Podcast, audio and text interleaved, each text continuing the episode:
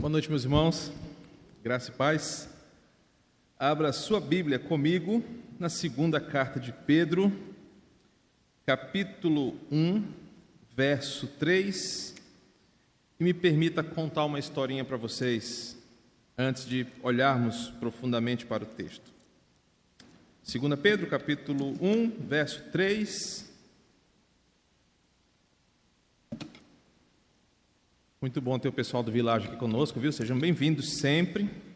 Deus abençoe vocês e também a nossa moçada aqui do Quatrac, sempre presente em todas as nossas atividades. Que bom. Dia 18 de julho do ano 64 da era cristã. Alain estava no auge da sua juventude e ele presencia da sacada da sua casa um grande incêndio em Roma. Era noite e o frio da cidade de Roma foi aquecido pelas labaredas de fogo que dos 14 bairros que existiam na grande Roma naquela época, 10 foram incendiados. Havia tanta gente morando nesses bairros, com casas construídas de madeira, palha, eram conjuntos habitacionais, que o incêndio devastou a cidade por seis dias e seis noites destruindo quase toda a cidade de Roma. Um certo historiador disse que as chamas eram tão intensas que, mesmo quem não soubesse, o viajante que não soubesse onde era a cidade de Roma, à noite era só olhar para a clareira que o fogo ardente fazia que ele identificava onde era essa cidade. Um certo imperador, com a fama de ser muito excêntrico, um, verdadeiro fanfarrão, decidiu na sua cabeça que ele ia mudar a arquitetura de Roma. Ele achava a cidade feia, achava a cidade que não era moderna, retrógrada, e decidiu botar fogo na cidade para ajudar no processo de reestruturação arquitetônica. Como não foi bem aceita a sua ideia, e muito menos ele conseguiu se livrar da pesada acusação de ter colocado fogo na principal cidade do império, ele precisou ter um álibi. E ele disse o seguinte: quem começou o incêndio foram os cristãos. Eles odeiam Roma, eles não amam a César, eles são rebeldes, eles não se submetem a adorar o imperador, eles têm reuniões secretas. Nessas reuniões eles cometem um canibalismo, porque a gente ouve do lado de fora que eles bebem o sangue, comem o corpo. Eles têm um tal de um ósculo santo, um beijo santo que ninguém sabe o que é. Esses crentes, esses cristãos são os culpados por toda a tragédia em Roma. Então, incendiando o coração do povo agora contra os cristãos, o imperador Nero, no ano de 64, convoca todo o exército para sair de casa em casa, de porta em porta, premiando quem entregasse os cristãos. Foi a primeira grande perseguição contra a igreja. E a partir dali, a igreja foi perseguida pelo simples fato de amar a Jesus. Alan lembra com detalhes dessa época, depois você pode conversar com ele. O fato é que, nesse contexto, nós estamos no ano 64 é, depois de Cristo, alguns dos apóstolos já morreram, a igreja está crescendo, se expandindo por Roma, mas agora incomodados pela, pelo crescimento do cristianismo, não apenas os líderes do judaísmo perseguem os cristãos, mas agora o, o, Império Romano e o exército e a polícia romana perseguem os cristãos, fazendo da morte dos cristãos um espetáculo público. Jogado para as feras, pisoteados pela cavalaria romana, decapitados em praça pública, os cristãos vão morrendo aos poucos por não negarem sua fé em Jesus. E a cada morte de um cristão, duas coisas acontecem. A primeira, mais crentes surgem. E a segunda, mais a fúria do exército romano se levanta contra a igreja. Nesse contexto, Paulo e Pedro são presos. Paulo, pouco tempo depois, será executado com a sua cabeça decapitada por ser um, um cidadão romano. Pedro, nesse contexto da fúria de Nero, é também aprisionado. E ele seria crucificado a exemplo do seu Senhor, mas ele pede para ser crucificado de cabeça para baixo, pois ele não se acha digno de ser executado da mesma maneira como foi seu Salvador. Por que eu comecei com essa história? Porque é exatamente aqui, nesse contexto, que essa carta é escrita. A segunda carta de Pedro, ela é escrita bem próxima da morte de Pedro, possivelmente o ano 65, 66, tendo em vista que Nero morre em 68. Então, bem perto da sua morte, Pedro, como uma última missão, ele decide escrever uma carta com o propósito de encorajar os jovens, os crentes que estão surgindo na nova geração da igreja. A primeira onda de crentes já estava velha, já estava morrendo, a igreja estava sendo levantada com novos crentes, muitos jovens, dentre eles Timóteo, Tito como liderança. Pedro precisava encorajar aqueles irmãos num tempo de perseguição. Certamente, a perseguição poderia trazer para aqueles irmãos o medo. Poxa, estão matando Pedro, mataram Paulo, estão matando os apóstolos, eles vão nos matar. E ao invés de se acovardarem, fugirem com medo da perseguição, ou achar que ali era o fim da igreja, os apóstolos que estão ficando velhos, que estão morrendo, eles escrevem para motivar uma juventude a continuar fiel. Então é assim que nós devemos olhar para a carta de Pedro. Um cara velho, sabendo que vai morrer, que sofreu muito e, e vendo a igreja de Jesus sendo perseguida do lado de fora pelo Império Romano, mas uma perseguição do lado de dentro, heresias fortíssimas surgindo. Dentre elas, uma heresia chamada gnosticismo, onde os seus adeptos andavam com camisas vermelho e preto, vermelho e preto, e o símbolo era um urubu. E esses gnósticos, eles entenderam a piada, né?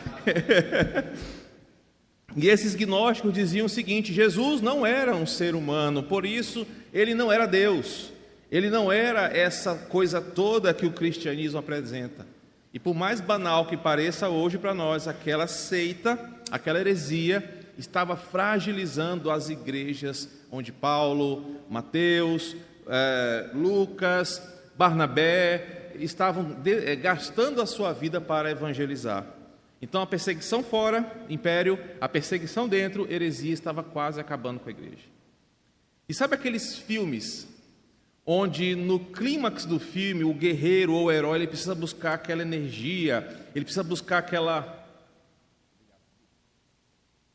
aquela motivação, é, sabe aquele, não, talvez não seja da época de vocês, quando o Falcão, o campeão dos campeões, estava lá na, na quebra de braço, ele virava o boné dele para trás, ele criou, criava uma força sobrenatural. Ou então, quando o, o filme está acontecendo e o herói lembra da família, lembra de uma coisa que dá motivação para ele continuar. Pedro escreve essa carta para que os crentes cansados, com medo, pensando que a igreja iria acabar, tivessem uma energia. Uma energia para continuar a viver e a lutar. Então, Pedro dá incentivo para esses irmãos, para que eles não desanimem, para que eles continuem firmes diante dessas lutas que a igreja estava enfrentando. E a primeira coisa que Pedro faz na sua carta, lá na primeira carta, é lembrar que aqueles irmãos são vitoriosos em Cristo. A primeira carta toda é escrita para dar ânimo para esses irmãos, e quando ele chega na segunda carta, ele agora vai continuar essa força, essa, essa energia, essa, esse ânimo para os irmãos. E ele, no versículo 1 do capítulo 1, ele fala: Olha, eu estou escrevendo para todos aqueles que, igualmente a nós, os apóstolos, obtiveram fé preciosa. Ele estava escrevendo para um povo específico, para aquela geração de crentes que estava desanimada, que estava com medo, que estava vendo seus parentes serem executados, que não podiam sair nas praças públicas, pois o imperador dava recompensas para quem entregasse cristãos ou documentos cristãos. Nessa época que muitos dos escritos apostólicos foram queimados. É, décadas depois, um outro imperador chamado Diocleciano, ele vai remunerar pessoas que entreguem exemplares dos escritos cristãos. Por pouco nós perderíamos o Novo Testamento. Então essa perseguição fazia com que os cristãos ficassem com medo de saírem. Pedro escreve para esses irmãos dizendo: "Olha, nós somos aqueles que receberam uma fé preciosa e aquele Senhor quem nós amamos, versículo 1, Salvador e nosso Deus, ele é um Deus justo e ele está defendendo a causa da igreja. Para que isso se torne verdade, no momento de guerra, de perseguição, a única coisa que Pedro pode desejar, que pode acalmar os ânimos e os corações daquelas pessoas, está no versículo 2: graça e paz vos sejam multiplicadas. Então, no contexto de guerra, de perseguição, de medo, de pânico, Pedro acalma aquela geração de jovens, dizendo: Vocês obtiveram uma fé preciosa de um Deus justo que está vendo o sofrimento da igreja e a perseguição contra os cristãos. E esse Deus, a quem vocês amam, que depositou sobre vocês a salvação, em quem vocês têm viva esperança, ele vai dar para a igreja o oposto do que o mundo nos oferece. O mundo colocava sobre a igreja pânico, medo, terror, Deus derramava sobre a sua igreja graça e paz, para que os crentes tivessem ânimo para continuar. Agora, essa juventude, ou essa geração de crentes, motivadas pelas mensagens do apóstolo, ouvem no versículo 3, ou leem no versículo 3, Pedro falar sobre um instrumento que Deus dá aos seus filhos. Acho que aquela porta está aberta ali, o barulho fica alto, né? Se fica ou deve ser aqui dentro mesmo, está tudo se acabando. É, o ar-condicionado mesmo fazendo barulho. Não costumava fazer. Ok. Então Pedro derrama sobre aqueles irmãos algo que ele mesmo recebeu. Porque Pedro era um covarde que foi tratado pela coragem do Evangelho. O cara que está escrevendo aqui foi o mesmo que, quando o bicho pegou, décadas atrás, ele correu de medo para se esconder. Quando a perseguição veio sobre o seu mestre, ele foi um dos primeiros que se evadiu. Mas Jesus tratou do seu coração, ele recebeu coragem, recebeu motivação, recebeu o enchimento do Espírito para ter ousadia, e agora ele compartilha isso com os membros da igreja, com a geração de jovens, com a segunda geração de crentes. Em outras palavras, Pedro está dizendo: o que eu provei, eu quero transmitir para vocês, para que quando a perseguição chegar, quando os tempos difíceis vierem, vocês possam também suportar, viver em piedade, em santidade, em amor. E o que, que ele faz? Ele escreve, versículo 3: Visto como pelos, pelo seu divino poder nos têm sido doadas todas as coisas que conduzem à vida e à piedade, pelo conhecimento completo daquele que nos chamou para a sua própria glória e virtude. Ele diz: O que eu recebi, eu estou compartilhando com vocês para que vocês também possam sustentarem a sua fé nesse momento difícil com esse imperador que nos persegue, mas também com possivelmente outros homens maus que se levantarão contra vocês. E para que a ocasião não torne vocês pecadores, para que a ocasião não coloque medo sobre vocês, Deus nos deu algo precioso. E o que ele nos deu a provisão para que os seus filhos permaneçam na vida e na piedade. É uma doutrina que nós costumamos ouvir muito pouco sobre ela, mas é a doutrina que fala que Deus encoraja, sustenta e, e dá aos seus filhos perseverança para que eles possam caminhar nesse mundo caído. A doutrina da preservação dos santos. Então Pedro diz: quando nós estamos nesse Deus, nessa fé preciosa, guardados nesse Deus poderoso Salvador, que derrama sobre os seus filhos graça e paz, Ele mesmo nos capacita para que possamos, em perseverança, enfrentar os dias maus sem pecar. E o texto, versículo 3, vai ser dividido por nós em quatro blocos, para que você entenda como Pedro fala que nós hoje, assim como eles no, no primeiro século, puderam enfrentar e podemos enfrentar dias difíceis desfrutando desta doutrina da preservação dos santos. Ele vai nos mostrar a fonte dessa provisão, o propósito dessa provisão, a forma como nós jovens, nós, hoje Lélio falou quando era jovem, vocês jovens, eu já um senhor, é, recebem essa provisão e para que isso será usado para nós. E o que eu quero falar com vocês agora, nos próximos 20 minutos, é exatamente o que nós precisamos para vivermos no presente século. Longe de Roma, longe de Nero, mas com outros imperadores deste século, com outros impérios se levantando contra a igreja, vivendo nesse caos, piedosamente, santamente e para a glória de Deus. Tudo começa no versículo 3, quando Pedro nos mostra de onde vem o poder que nós temos para perseverar. Ele diz: Visto como pelo seu divino poder nos têm sido doadas todas as coisas. Pedro faz questão de lembrar aqueles jovens, aquela geração de leitores, que quem está dando à igreja as ferramentas, as condições, está entregando para a igreja o próprio conflito, é aquele que é Senhor de todas as coisas. Pedro faz questão de tirar corações temerosos, que não podiam nem ouvir falar o nome de Nero, que já fechavam suas janelas, colocavam as trancas, se escondiam debaixo da cama, para lembrar que existia alguém acima de Nero. Existia alguém mais poderoso do que o próprio Império Romano. E esse ser todo-poderoso, que tinha o verdadeiro poder, não humano, mas um poder divino, ele tem dado para cada um de nós o que nós precisamos para viver nessa vida em momentos de, de dificuldade. Ele diz: Olha, esse poder que eu provei lá em Pentecostes, esse poder que eu recebi do alto, que me encorajou a pregar para multidões, que me encorajou em enfrentar o próprio imperador, veio de alguém que é muito mais poderoso do que Nero, veio de alguém que é muito mais poderoso do que os poderes desse mundo, e é esse ser, esse Deus glorioso, é quem tem nos doado todas as coisas. E a afirmação de Pedro é para que aquela igreja entenda o seguinte: o mundo está nos tirando tudo, a perseguição está nos arrancando o que nós temos.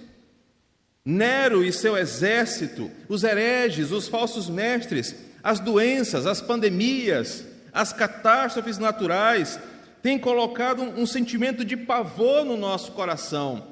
E quando temos medo, nós deixamos de confiar e por isso nós pecamos contra Deus. Pedro mostra o outro lado. Quando o mundo vem com essas coisas, com toda essa tempestade, com esse turbilhão de coisas, nós temos que lembrar do divino poder de Deus e como ele oferece isso graciosamente para quem se achega até ele. Por isso que no Salmo 27 fala: A quem temerei? Eu tenho o Senhor, não temerei ao homem. Quando eu tiver medo, Salmo 32 parece fala, ah, quando eu tiver medo, hei de confiar em ti. Pedro começa a sua argumentação dizendo: Lembrem-se, meus filhos, vocês receberam de Deus uma oportunidade de viver mesmo debaixo das perseguições, sem temer o homem, porque Deus tem dado a vocês tudo o que vocês precisam para enfrentar esse mundo caído sem pecar. A partir dessa fonte, ele fala para que, que essas coisas foram dadas para nós. Para que, que Deus nos dá encorajamento, santidade, nos dá a Sua palavra, nos dá o seu poder e intimidade com Ele? Ele continua, que conduzem à vida e à piedade.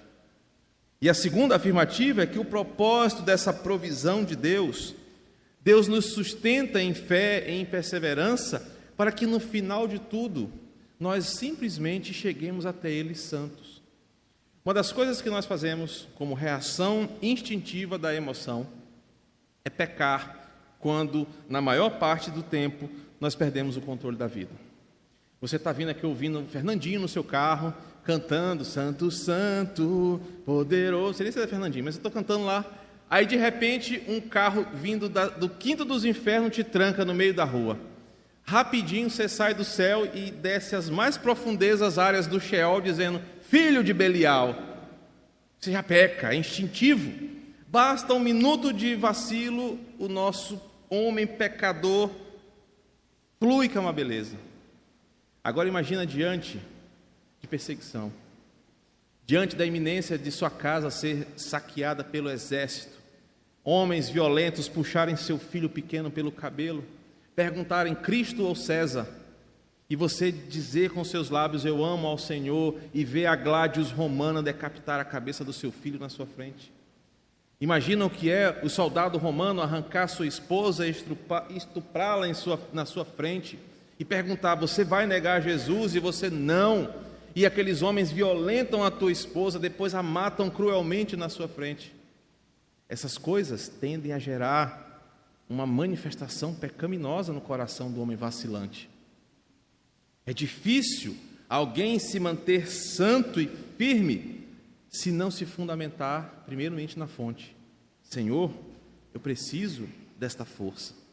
Ainda falando um pouquinho de história do cristianismo, menos de 100 anos depois, alguns homens chamados de pais da igreja, os homens referência, os bispos daquela época, em sua maioria são martirizados de formas muito cruéis.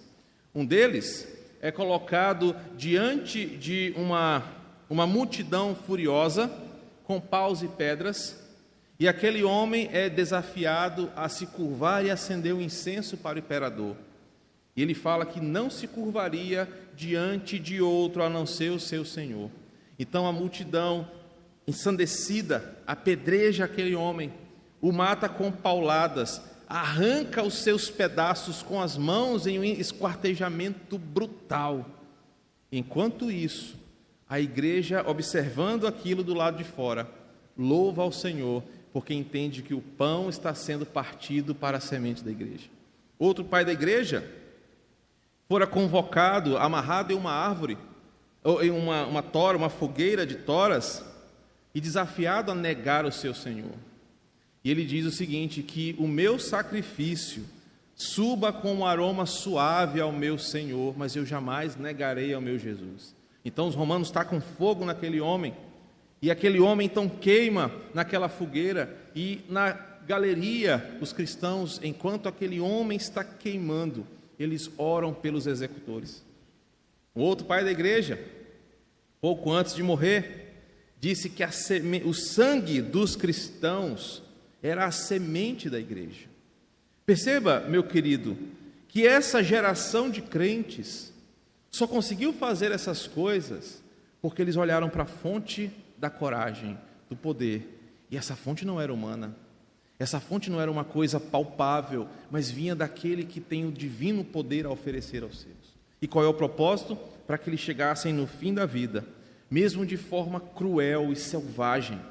Conta um historiador que em determinado momento o Império Romano ah, entrou em casas e em uma escola, perdão, de ensinamento judaico-cristão em plena atividade e amarrou todas as crianças numa fileira no chão e os pais e professores e tutores, olhando aquelas crianças amarradas, foram convocados a negarem ao Senhor. E eles disseram que não podiam negar aquele Senhor que salvou as suas vidas. E começaram a cantar um hino que está em Filipenses. Enquanto isso, os cavalos romanos passavam por cima daquelas crianças, as suas patas estouravam seus crânios, amassavam seus tórax, os bebês iam morrendo um a um Enquanto isso, a igreja cantava. O que dá coragem a esses homens?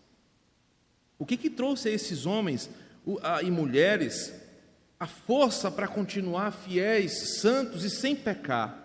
Não é porque eles eram muito bravos ou melhores do que nós, mas porque eles beberam desta fonte. Eles entenderam o propósito dessa vida, que era perseverar diante de dilemas tão pesados, sem pecar, conduzidos para a vida eterna e para a piedade com o Senhor. O versículo ainda mostra como nós podemos obter isso. Porque Pedro não escreveu isso só para aquele povo. A Bíblia também fora escrita pensando na igreja após o primeiro século. Por isso esse texto é para nós.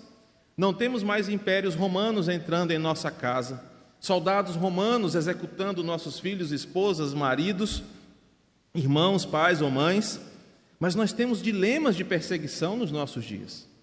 Você vê, você tem rede social, você acompanha como a sociedade ela tem se voltado contra o cristianismo. Nessa semana eu falei no seminário sobre a religião do homem secular, porque enganam as pessoas dizendo que o homem secular não tem religião, mas o homem secular, ele é pan-religioso e tem raiva do cristianismo. Então ele aceita que todas as outras religiões são boas. O islamismo é bom, o budismo é bom, o kardecismo é bom, só o que não presta é o Deus dos cristãos. Então, pode o Deus da Umbanda ser um Deus bom, mas o Deus dos crentes, ele é um Deus mau. Nós temos que acabar com o cristianismo. Nós estamos sofrendo uma perseguição. E como podemos perseverar, chegando ao fim da nossa vida, de forma piedosa e santa? É a terceira afirmação, é a terceira parte do versículo. Pelo conhecimento completo daquele que nos chamou. Não sei se foi ontem ou seria hoje que um certo pastor vai fazer um tour aqui em São Luís. Vai lotar uma multidão, vai lotar um, um, um espaço público com uma multidão, onde ele vai contar as suas histórias e responder à pergunta desse século.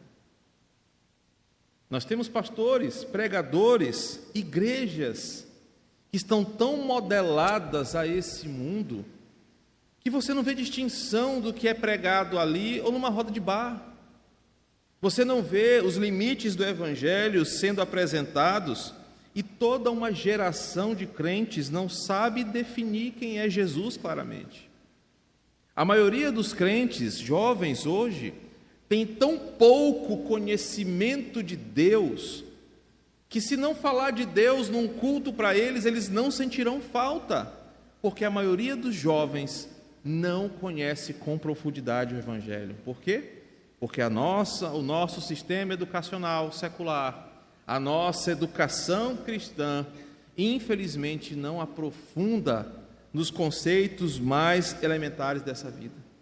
Então, na escola, você passa por cima de várias disciplinas. Na igreja, você passa por cima de vários assuntos. E por isso que os crentes, quando chegam na fase adulta, em sua maioria têm conflito, se desviam, não são firmes na fé ou são crentes nominais, porque não conhecem com profundidade aquele que o chamou. Então, Pedro vai nos ensinar que a forma de nós recebermos essa coragem, essa, esse ânimo, essa força que vai nos ajudar a vencer os dias maus em perseverança, piedade e santidade, é conhecendo profundamente a Jesus Cristo, o nosso Salvador. Pastor, e como é que eu faço isso? Até hoje, a igreja usa da mesma ferramenta que usava aqui. Apresentar a Bíblia, capítulo por capítulo, versículo por versículo, tema por tema, porque é o único jeito de um crente crescer no conhecimento de Jesus. Você pode falar assim: olha, eu quero conhecer Jesus profundamente, para isso eu vou lá para aquele monte na litorânea, vou passar 24 horas de adoração com o meu violão. Seu dedo vai sangrar, você vai ser roubado provavelmente de madrugada, você vai sair lá com a garganta inflamada, porque vai estar no sereno e não vai conhecer a Deus. Porque Deus não é este ser que eu conheço pela experiência. Hebreus capítulo 1 fala que Deus é conhecido pela Sua palavra, que é a expressão ou a revelação maior sobre Jesus Cristo. Sabe como você, jovem, vai saber lidar com as dificuldades da sua vida que vão pressionar você para se acovardar da fé. Não é no sapatinho de fogo, não é no reteté, não é na adoração extravagante, é conhecendo a palavra de Deus, porque ela te apresenta Jesus. Pedro está dizendo, meus irmãos, aproveitem as oportunidades, conheçam a Jesus, mergulhem nesta oportunidade de conhecerem a Deus. Por isso, oportunidades como essa aqui, onde você vem para cá não apenas pela comida, mas para ter um ânimo espiritual, para sair daqui e enfrentar a escola, a faculdade, o mundo aí fora, sem desistir da fé, é muito importante. Porque você sai daqui com a certeza de que existe uma força que vem de Deus, um poder derramado sobre os seus para preservar a sua vida, mas para isso você precisa buscar o Senhor. Não adianta você ficar deitado em casa, não, vou esperar Deus me fortalecer para eu enfrentar essa luta lá deitadão. Você precisa mergulhar no conhecimento daquele que te chamou. E qual é a finalidade disso? O versículo termina: para que no final de tudo você desfrute da glória e da virtude. E o ensinamento de Pedro completa-se assim: Deus te dá, Deus te ensina para quê, Deus te mostra como, e te explica qual é o resultado. E o resultado são duas palavrinhas aí. Em algumas versões está glória e virtude. Se a sua Bíblia está diferente, o sentido é o mesmo. Deus te dá tudo isso. Não é para que no final você se ache o miseravão da sua religião. Está vendo? Enfrentei tudo isso aqui enfrentei Bolsonaro, enfrentei Lula, enfrentei o Daciolo, enfrentei tudo que aconteceu, enfrentei Covid-19, monkeypox, feiura, enfrentei tudo e cheguei no final da vida bem. Tudo que você enfrentar nessa vida, pela força que vem de Deus, para que você chegue no final da sua vida de forma santa e piedosa, chegue às portas da vida eterna com a coroa da vida, tem por finalidade fazer você, enquanto estiver vivendo, a primeira palavra, uma conduta virtuosa, que foi traduzida como virtude, para que as pessoas que estão ao seu lado, estão com você, vejam, poxa, fulano, feinho, bichinho, mas ele é crente. As coisas estão ruins para ele também. O preço do pão está caro lá na casa dele também. Está difícil o preço do combustível, está difícil estudar, a escola está pesada, mas, cara, ele vive de um jeito diferente. Ele não perde a esperança, ele não se entrega, ele não se acovarda, ele não abandona a fé dele, porque Deus está capacitando aquele jovem para que ele viva aqui de forma virtuosa. E no meio das trevas surjam aquelas lamparinas que vão chamar a atenção. Sabe o que é viver de forma piedosa e santa aqui? É você pautado nessa fonte, no propósito, na forma, você ser uma referência para uma geração que está perdida. Meus queridos, a geração atual, ela está tão perdida quanto as demais, mas é a nossa geração. Eu não posso falar das gerações perdidas do passado e nem que elas eram menos ou mais perdidas, pois desde que o homem caiu ele é perdido, mas é nessa geração que a gente está e nas pessoas que estão perdidas ao teu redor lá no teu trabalho, na faculdade, na tua, na tua rua, se você não se apoderar desta virtude, desta provisão, o mundo não terá lamparinas vivas chamando aquelas pessoas para a luz. Então, qual é a finalidade da perseverança ou da preservação dos santos? É que você seja uma pessoa de conduta virtuosa. O que vai te levar a outra palavra, a glória, doxa, a exaltação, a glorificação, a um estado eternamente transformado, que dará a você o fruto do seu trabalho. Meu querido, falta um minuto para os 20 minutos que eu falei. E eu digo para você o seguinte: qual é o resultado de uma geração que decide viver de forma piedosa e santa? Pedro vai dizer, em primeiro lugar, ela busca na fonte, porque Deus deu a ela as condições.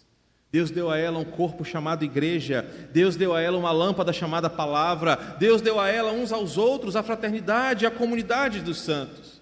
Deus oferece a essas pessoas o caminho que elas devem seguir. Quando elas se apropriam disso, elas passam a ser referências e chegam no final da vida, diante do nosso Senhor, nós recebemos o prêmio da nossa nosso bom combate. Então, se vocês querem de fato fazer alguma diferença, não só na ICEB, mas na vida de vocês como um todo, onde Deus os mandarem, lembre-se de Pedro, o cara que estava sofrendo no fim da vida, perseguido, dando um incentivo para uma nova geração.